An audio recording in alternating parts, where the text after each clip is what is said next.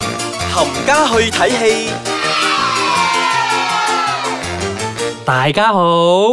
歡迎又嚟到， 做咩咁鬼事啫？歡迎又嚟到冚家去睇戲，我係小肥仔，我係飄紅。係啦，咁呢個星期要同大家分享兩部電影嘅嗯，咁先嚟一部講港產片，港產片先啦。嗱，呢唔部講得晒噶， 好似啊，OK OK，講好係咩講好講好哦係講 OK，OK，好講嚟啊！嗱，其實呢部電影咧好開名奇怪嘅，係啦，叫做脫皮爸爸。係啦，脫皮爸爸，係啦，Shit Skin Papa。嗱，呢部電影咧係改編自誒嗰、一部日本嘅漫畫嚟嘅，係啦一部小説嘅。咁呢個導演咧誒、我諗大家都見過佢噶啦，佢係喺誒嗰個《志明與春嬌》裏面咧出現過嘅，佢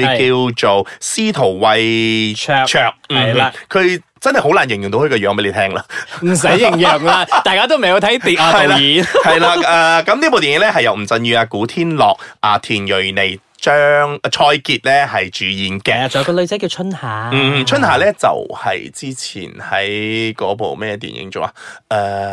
死啦！我自己都唔記得 咗。唔緊要啦，我哋傾翻脫皮爸爸啦，係誒，咁喺呢度咧，誒講翻呢個脱皮爸爸先。係嗱，咁故事係講緊吳鎮宇咧係一個啊七十幾歲嘅老人家，係啊，周身都係病啊，老係人家啦，有有埋老人痴呆症嘅係。咁有一日咧，誒、佢就慢慢開始一路一路咁脱皮，每脱一個皮咧，佢就啊年輕咗成十幾歲。嗯哼，即係佢一路脱皮嘅時候咧，就一路年輕落去咧。其實係我覺得吳鎮宇真係演得好好嘅，因為由七十幾歲咧要演到十幾歲係啊。咁誒、我覺得佢亦都係為咗呢部電影咧，又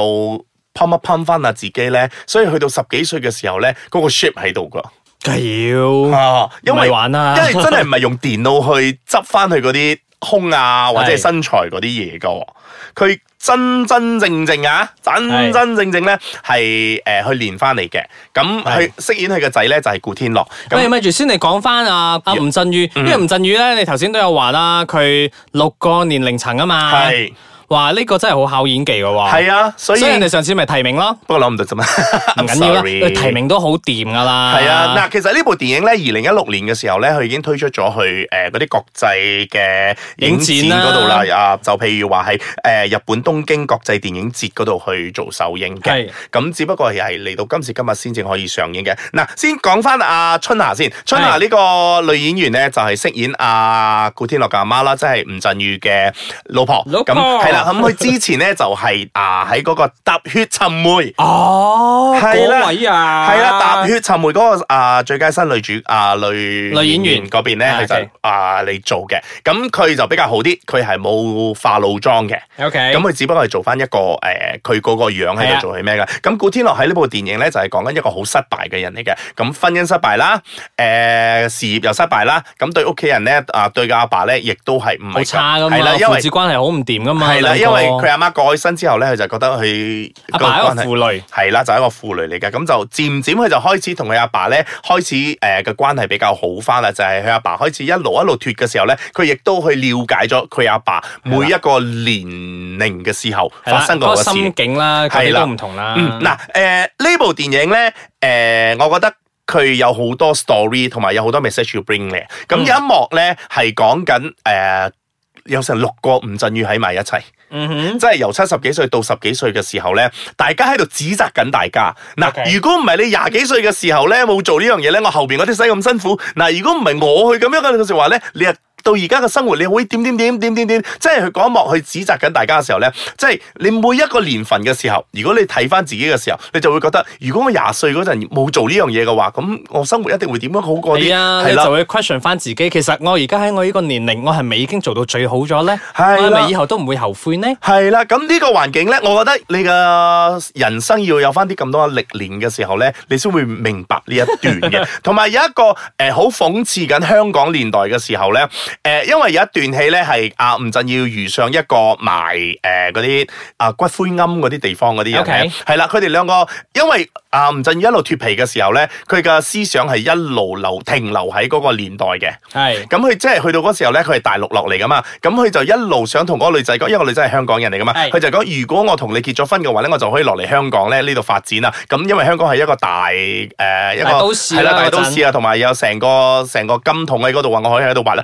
咁今時今日呢個女仔咧就。同翻阿吳振宇講啦，哇！如果可以嫁翻上誒、呃大陸咧，幾好啊！因為而家大陸咧係一 個一片遍地黃金嚟啊嘅，即係你可以睇到嗰個 contrast 咧。以前嗰啲人咧就死猛要落香港，而家啲人咧就死猛要翻上大陸，所以你係啦係有呢啲咁樣嘅誒、呃笑料喺嗰度啦。嗱，咁講翻古天樂作為佢個仔嘅時候咧，其實誒睇翻佢今次攞最佳男主角嘅時候咧，佢演技真係進步咗好多噶啦，比起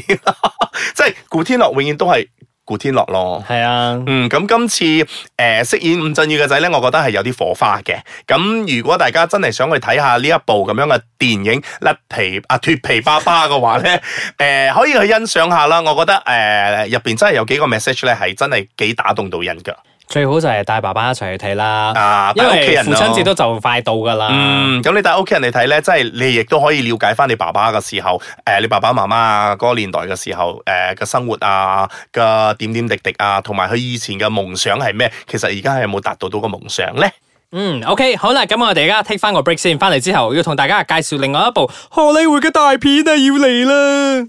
好啦，個 break 翻嚟啦，我係少爺仔，我係飄紅，你聽緊嘅係我哋嘅《冚家去睇戲》。好啦，要介紹呢部係咩電影 啊啊？荷里活大片啦，咁之前 Infinity War 咧搞到咁大嘅時候咧，其實接喺嘅後邊咧係有啲壓力噶。咁 呢部雖然都係 Marvel，係叫 Deadpool Two，但係但係個故事咧都係啊冇連接噶嘛，係冇所以連接 OK 嗯嘅，冇連接嘅。咁誒，雖然大家都係 Marvel，但係暫時都仲係未連接到嘅。佢係只不過啊 Deadpool 咧係由 Ryan Reynolds 飾演啦。咁第一集嘅 時候，因為誒佢嘅粗暴、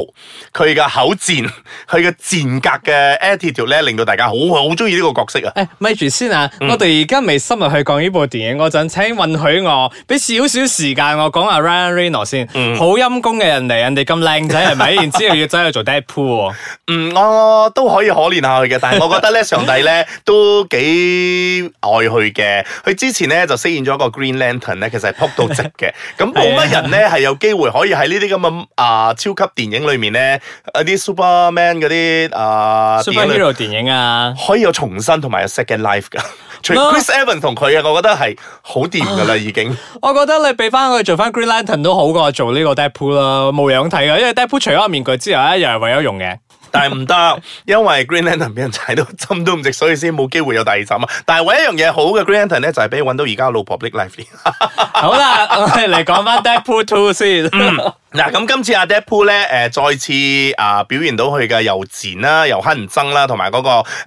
嗰啲串嘴嘅角色啦。 好抵死啊！我覺得係佢啊啲對白。係啊，同埋今次咧，我覺得電檢局咧都算幾唔錯噶啦，都冇乜點，我覺得啦，我睇完咗啲都或冇，者覺或者得佢哋冇乜都點好中意嘅。啊，都冇乜點剪到啦，所以嗰啲肥肥發發啊，同埋嗰啲斬手斬腳嗰啲嘢，你都可以睇得到。 OK，嗯，咁今次咧佢就要化身一個英雄，誒、join 呃啊、X-Man 個團隊嗰度，佢自己係係佢稱之佢自己叫 X-Force，因為佢 班誒 X-Man 嗰啲朋友咧唔。接受係佢唔接受佢，佢自己咧就去招攬咗一班誒、呃擁有嗰啲超能力啊嘛。奇奇怪怪嘅超能力咧，嚟 組成組成咗呢個叫做 X Force 咧 X-Force，係去救一位誒、小朋友嘅。咁因為喺未咁來。勞師動眾 啊！系啊，嗱，因為咧喺未來裏面咧就嚟咗一位朋友咧就要懟冧呢一位小朋友嘅。 OK 咁呢位朋友咧係由 George Brolin 所飾演嘅，而呢一位朋友咧咁啱得咁巧咧，佢又喺 Avenger 裏面咧係飾演 Thanos 嘅。唔緊要啦，冇樣睇嘅呢啲。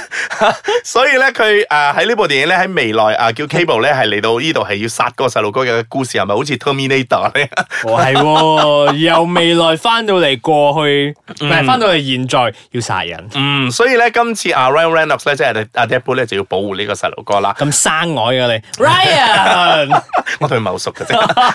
嗱，所以就要保護呢、個呢、個小朋友啦。咁誒、呃、劇情講到呢度咁上下噶啦，因為誒成、部電影咧，我覺得個冷場咧係唔會有嘅。 Deadpool 啊，我哋講緊。同埋咧，